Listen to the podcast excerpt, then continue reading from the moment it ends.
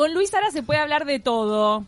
Estábamos hablando antes de, la, de que viniéramos al aire de tiburones, pero ¿por qué está acá? Él es productor, guionista, director y ahora estuvo a cargo, acaba de estar a cargo de la filmación de la primera película original de Netflix en Uruguay que se llama Togo y se trata de un western urbano. Estuvo en Palermo, se pasaron por Palermo y vieron filmaciones, era esta filmación y por eso queremos charlar con él para conocer todos los detalles. ¿Cómo estás? Todo muy bien, por suerte. Este, terminando ahora el, rodaje, eh, muy contento. Eh, la verdad es que es, una, es un proyecto muy interesante. No, no puedo dar muchos detalles, este, pero pero sí estamos estamos muy contentos porque la verdad que era un desafío bastante grande y, salió todo muy bien. Es una película que la dirige y la escribió Adrián Caetano este, y la estamos produciendo nosotros. Que, que, bueno, teníamos una relación con él hace, hace muchos años, la vida nos reencontró ahora, este, a mí, a Nacho Jansolo, que es socio mío en este proyecto y en muchos otros, y nada, nos pusimos a desarrollar la peli y la verdad que, salió muy lindo todo por ahora. Ahora, Caetano tiene mucha experiencia con este tipo de contenidos, ¿no? Que tratan como el policial o... Porque en, este caso es una historia entre cuidacoches. Sí, es lo que te puedo contar eh, es que es la historia de, un, de un cuidacoche que vive, vive en la calle y bueno, tiene que, defender su territorio este, de algunas amenazas que que se dan ahí cerca de, donde él está viviendo y donde trabaja. Eh, y, bueno, el género que Adrián lo definió creo que de una manera muy acertada, es un es como un western urbano, pero, pero, pero traído al presente y eso me parece que es una cosa una apuesta muy interesante porque el género en sí tiene como una cantidad de, códigos que está muy interesante. Por ahí, Luis, para la gente que no sabe lo, de western urbano, ¿a qué refiere? Es, eh, son cosas que trascienden en historias que trascienden o que se desencadenan dentro de un ámbito callejero, digamos, ¿no? o, sea, o, por ahí con personas más vulnerables. Para mí tiene que ver tiene que ver más con el con eso, con, en, lo que tiene que ver con el marco, pero también con el con el terrateniente, no, el terrateniente porque eso se, entiende como, alguien poderoso, sino como, el, eh, como aquel que mm. tiene un, lugar que proteger y que tiene un, espacio del cual se, donde ahí se genera este, una cantidad de, situaciones en las que todo gira en torno a ese personaje, a esa situación y a esa locación. Este, y después obviamente se generan como esos subuniversos eh, y submundos de otros personajes laterales que ayudan a construir toda esa historia.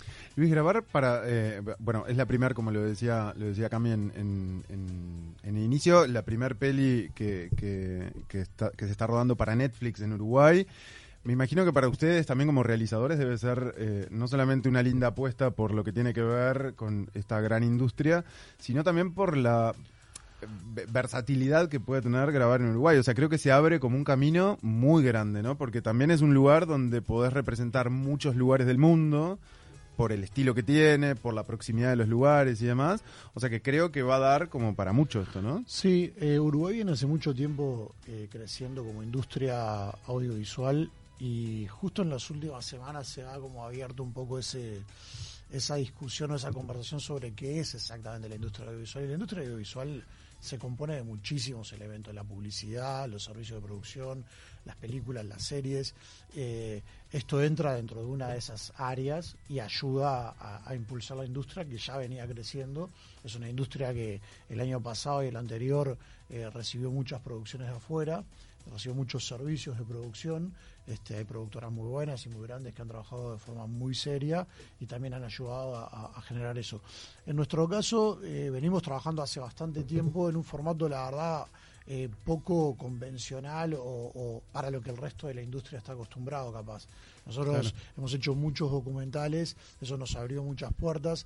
Esos documentales eh, en contrapunto con lo que vos decías, por ejemplo, fueron documentales que muchas veces se filmaron afuera, este, pero pero eran, pero generaban industria a nivel local, porque yo viajaba con mi equipo de acá, producíamos acá, editamos acá, y era empresa, es una empresa local la que factura y vende esos servicios.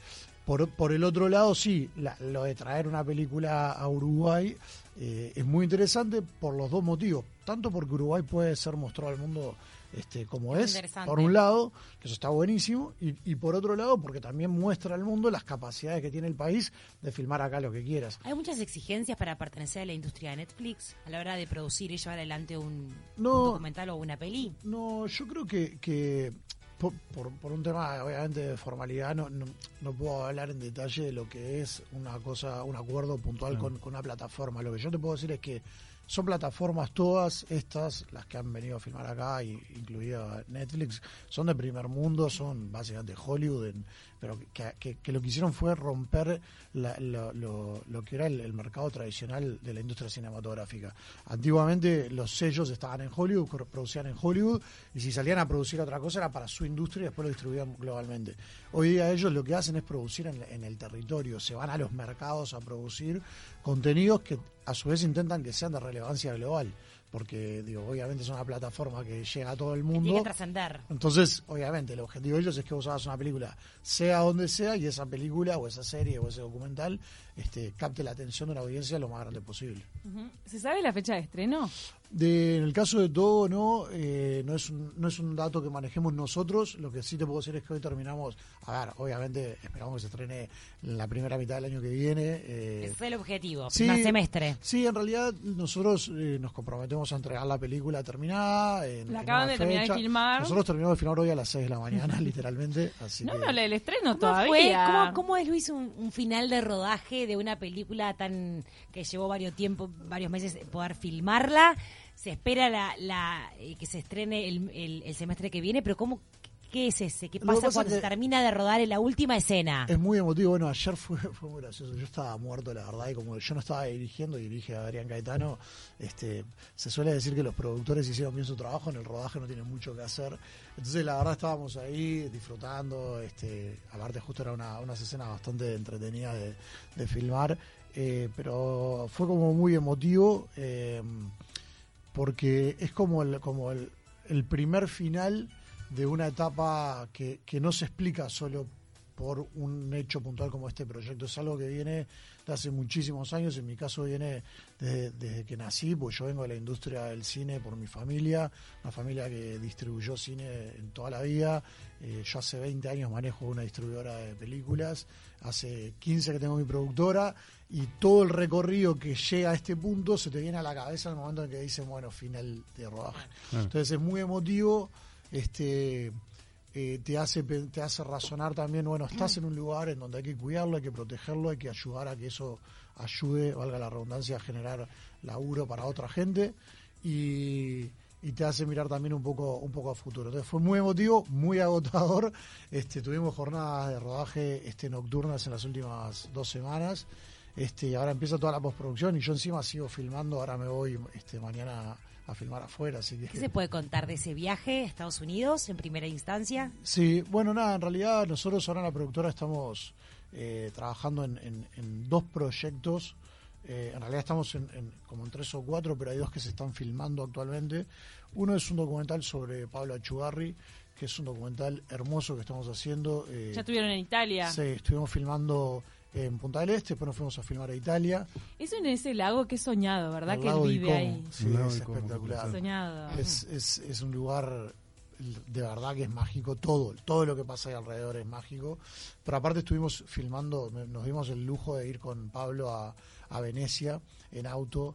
Este, llegamos a. Venecia, nos subimos al barquito, nos fuimos a un hotel, estuvimos paseando por, por Venecia con él, recorriendo lugares muy importantes en su carrera.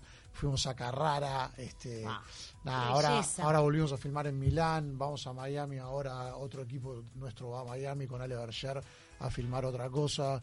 Este, nada, esa película la verdad que está quedando hermosa. Este, se va a estrenar el año que viene. Y estoy con esta otra también en, en que me voy a filmar ahora a Estados Unidos y después a Perú. Es un proyecto también que son de esas cosas que a mí me gustan mucho, tienen una, una relación muy estrecha con la naturaleza, con, con la fauna, con, con las culturas andinas, en este caso, este, y nada, tiene relación con una, un científico americano explorador que en los 70 logró salvar una especie y, al salvar a esa especie logró salvar una comunidad indígena que hoy día este, es muy próspera gracias a lo que hizo este tipo en los 70. Entonces, esa historia también son cosas que a mí me, me mueven y me, me llenan mucho. Recordemos que venís de hacer Andes Mágicos, es por eso que lo habí- habíamos, te habíamos Sí. entrevistado hace muy poquito, que se había estrenado también en Netflix. Entonces tenés esa conexión con, con lo natural, con lo latinoamericano también, ¿no? Sí, a mí mira, la- la- cuando, cuando veo un poquito para atrás las cosas que, que- que fui haciendo, hay, hay como una, una parte que tiene que ver con, con la biografía, con la superación, con las historias que yo creo que pueden transmitirle a la gente. Mi primera película fue un documental sobre donación de órganos, luego que mi mamá muriera, mi mamá muriera después de un trasplante de corazón. Entonces, si me preguntás a mí, a mí lo que me conecta es las historias que pueden inspirar a las personas. Y yo creo que, que en, en, en las personas, en las historias eh, individuales o colectivas, como por ejemplo es el caso de la película de Chapecoense que hice en Brasil y Colombia, sobre la tragedia, o historias de la naturaleza, son, son todas historias que tienen un, denominador común y es que pueden y ayudan a inspirar a la gente y a conectarse con otro lugar de nuestro ser que, a veces lo tenemos medio oculto en el día a día. Total. Y, esto te ayuda un poco a, ir a ese lugar. Entre estas historias inspiradoras está la de Alexis Viera. Vos hiciste ese documental. ¿Vos estuviste en estos momentos eh, súper dramáticos del documental? ¿Puede ser que él se encontró con, con, su agresor? Con el agresor. Sí, nosotros, es, ese fue un proyecto... Eh, siendo muy honesto, yo estaba mirando el día de la Teletón, me había enganchado ahí a ver un, poco y, vi la historia de él. Y lo primero que me impresionó fue, obviamente, toda su historia, pero cómo la historia de un tipo que le había pasado lo que le había pasado había quedado en el olvido rápidamente. Y eso es lo más cruel que tiene el ser humano. A él le dieron un balazo en la cabeza. No, fueron, en realidad fueron, sí, fueron dos balazos, pero en la espalda. En la espalda. Ah, este, fueron en la espalda. Y, y, él quedó, bueno, paralítico al principio y él dijo, yo voy a volver a caminar y, el tipo volvió a caminar y tengo una linda amistad con Alexis al día de hoy este, y la verdad es que es una es un ejemplo de vida. Una historia de superación absoluta. Es una historia de superación, pero cuando hice la película yo me di cuenta del impacto que tiene en la gente. Vos no sabés la cantidad de mensajes de todas partes del mundo que decían, che, yo viví una situación así o así.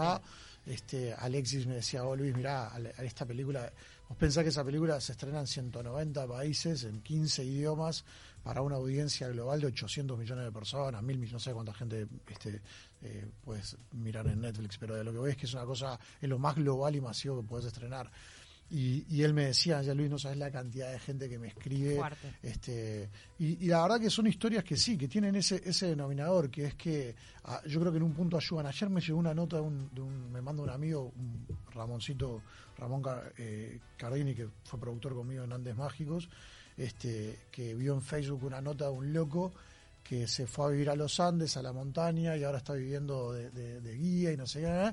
Y cuando lees la, el posteo, dice, cuando terminé de ver Andes Mágicos, tomé la decisión de irme. y yo para adentro decía, la pucha, o sea, espero que le haya salido bien. Y son, son personas que, que pasa un poco eso. Es que no, es que tiene un poco que ver eso, ¿no? Solamente, no solo, no solo como, como en este caso una, una influencia para la vida de una persona, sino como decías antes, de algunas historias que a veces quedan en el olvido, reales, inmortalizarlas de alguna manera, como el caso de Alexis Viera, que está inmortalizado en un documental, me parece como un poco la magia de ese laburo, ¿no? Nos pasó con Gonchi, por ejemplo, la película de Gonchi fue una película que, eh, si bien Nani, que la hermana ha hecho un trabajo enorme por mantener esa, eh, viva esa, esa mm. memoria y ha hecho un trabajo precioso con la fundación. La película le, creo que ayudó mucho a dar un anclaje a una historia que, que, cuando empieza a pasarse de generación en generación o de año en año queda en el acervo popular de una manera que se va construyendo de acuerdo al relato que se va, se va dando. Cuando vos haces un documental es una foto que sacás en ese momento de una historia. Y eso es algo que queda para siempre. Después podrás contarlo de una manera diferente o retomar la historia o lo que sea, pero, pero eso es, y eso es una responsabilidad. Por eso a mí el género documental me apasiona tanto. ¿Te has visto tentado dentro del género a, agarrar un lápiz y empezar a escribir en alguna oportunidad? Sí, eh, en realidad en ficción decís, o sea, sí, sí, sí, de hecho yo tengo nosotros eh, ahora estamos trabajando en una película que voy a dirigir yo y la voy a producir yo, que es la estoy escribiendo, en realidad ya está escrita, estoy en proceso, estamos viendo cómo la vamos a, producir, este y que también tiene tiene una temática que a mí me, me, toca de cerca por distintos motivos y que me, interesa mucho, que tiene que ver con la violencia doméstica y con, las historias, con un drama que se da Hay como una gran sensibilidad atrás tuyo para encarar ciertos temas, ¿no? Lo decías como, por ejemplo, esto de que te tocó de cerca por tu mamá, en fin, como que cada una de estas cosas en las que estás comprometido tiene como una carga sentimental atrás importante. Sí. Y eso se ve reflejado después en el laburo, ¿no? Sí, yo a mí me pasa algo y es que eh, primero que tengo como, como trato de mirar desde los lados. Primero como espectador, eh, el- todo lo que tiene que ver con conectar con las emociones de la persona, para mí es, la- es una de las claves en el género, en, el- en- en- en la cinematografía en general. Era- Desde el humor, el drama, eh, la acción, el miedo, lo que sea, cuando vos lográs entrar en eso, al final del día son, son sentimientos los que estás este, despertando en la gente. A mí particularmente sí, todo lo que tiene que ver con, con esas cosas de, de- de muy profundas y todo, me, me, me tocan, creo que todos tenemos distintas habilidades. Yo si tuviera que, que- que dirigir o escribir terror, capaz que sería muy malo. Eh, pero, pero en lo que tiene que ver con, con el drama, con, la, con, con- con lo que tiene que ver con las experiencias humanas, con las historias inspiradoras, con todo eso, me parece que sí, porque he tomado una actitud que fue siempre mirar el lado de la mitad del vaso lleno. Si vos te fijas en cualquiera de mis películas, a pesar de tocar un tema muy complejo, siempre intenta dejar un mensaje este esperanzador. La vida, la vida es un drama. Nosotros todos vivimos dramas permanentemente. El tema es cómo los manejamos. No, nadie puede evitar la muerte, nadie puede evitar la pérdida de seres queridos. Y eso es algo que en realidad lo- la manera más sana de vivir para el ser humano es aprender a convivir con eso como una parte de la vida. Y yo creo que, que muchos de los proyectos que me tocó hacer tienen que ver con eso, con, con aprender a entender que eso es parte de la vida, como que eso es una, son cosas que nos van a tocar vivir a todos. A mí me decían siempre, pa, lo que te tocó vivir a vos con la historia de tu familia y no sé qué. Y yo decía, nos pasa a todos, Claro. o sea, a todos nos va a pasar en algún momento y, y nunca tomé el- la postura del drama de decir, ay, pues Claro. claro. no, al contrario, decía, bueno, eso a mí me, me- me llevó a, a- a lo que soy hoy. Claro. Este, y eso si lo puedo transmitir de las películas, genial. Que se No ve sé. reflejado. Ay, perdón, no, que nos estamos quedando sin tiempo, pero quería consultarte. Por ahora estás bastante abocado a las plataformas, ¿no? O algo de, de lo que estás haciendo también llega al cine. Bueno, en realidad, eh, la- ahora la pandemia cambió un poco. Yo soy un gran fanático del cine, la pantalla grande. Creo que, que la experiencia de ver una película en el cine es, eh, es insustituible. Eh, en la medida en la que se pueda, yo feliz de poder producir para ahí. Hay un tema que es que el mercado y los presupuestos empiezan a mandar y, y obviamente si vos tenés acuerdos con las plataformas, este, va a depender mucho del tipo de acuerdo. Y eso sería toda otra charla muy larga para poder explicarlo, pero lo que te puedo decir es que hay veces que vos tenés tu contenido que lo distribuís en una plataforma y podés guardarte la ventana de estreno en cines y eso puede funcionar. Hay veces que va directo a la plataforma y eso va cambiando. Todo va directo a la plataforma. Todo sí es una película original de Netflix, este, como ellos lo comunicaron en su No. comunicado oficial, este, y va directo a la ¿Y plataforma. ya tienen fecha de estreno? No, no, no, no. Pregu- yo también le pregunté, pero eh, quiero que todos visualicen que cuando prendan Netflix, por eso está bueno verlo desde la parte del espectador, que como que prendés Netflix y de- cuando aparece originales de Netflix, ahí va a aparecer una película uruguaya, Sí. grabada acá, Sí. hecha por uruguayos, y es la primera vez. Es eso lo significativo de lo que está pasando, o sea, donde aparece Roma, ponele. Exacto. Ahí ¿Qué pasó? Sí, Sí, tiene, tiene algo muy positivo. A nosotros nos había pasado con Andes Mágicos, que, que la mencionabas hoy, que fue dentro del género documental nuestra primera serie original también con ellos, este, que la estrenaron como, como original de Netflix.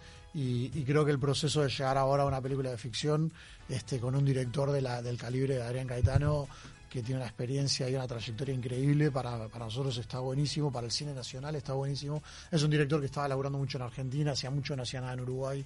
Este, poder, Sí, poder hacer algo acá este, a esta escala. Creo que, que lo que hay que pensar es que y esperar es que sea como el primer paso de muchos y, que sea algo bueno para Sí, toda la abre industria. un, un lindo camino. Bueno, muchísimas gracias, Luis Ara. Lo pueden seguir en redes sociales para saber todo lo que está estrenando porque es inabarcable. Y todo lo que se viene y lo que va a hacer, porque ya se está yendo. Así Sí. que éxitos en todo el camino. Muchas ahora, gracias. ¿eh? Muchas gracias por la invitación. Gracias por acompañarnos.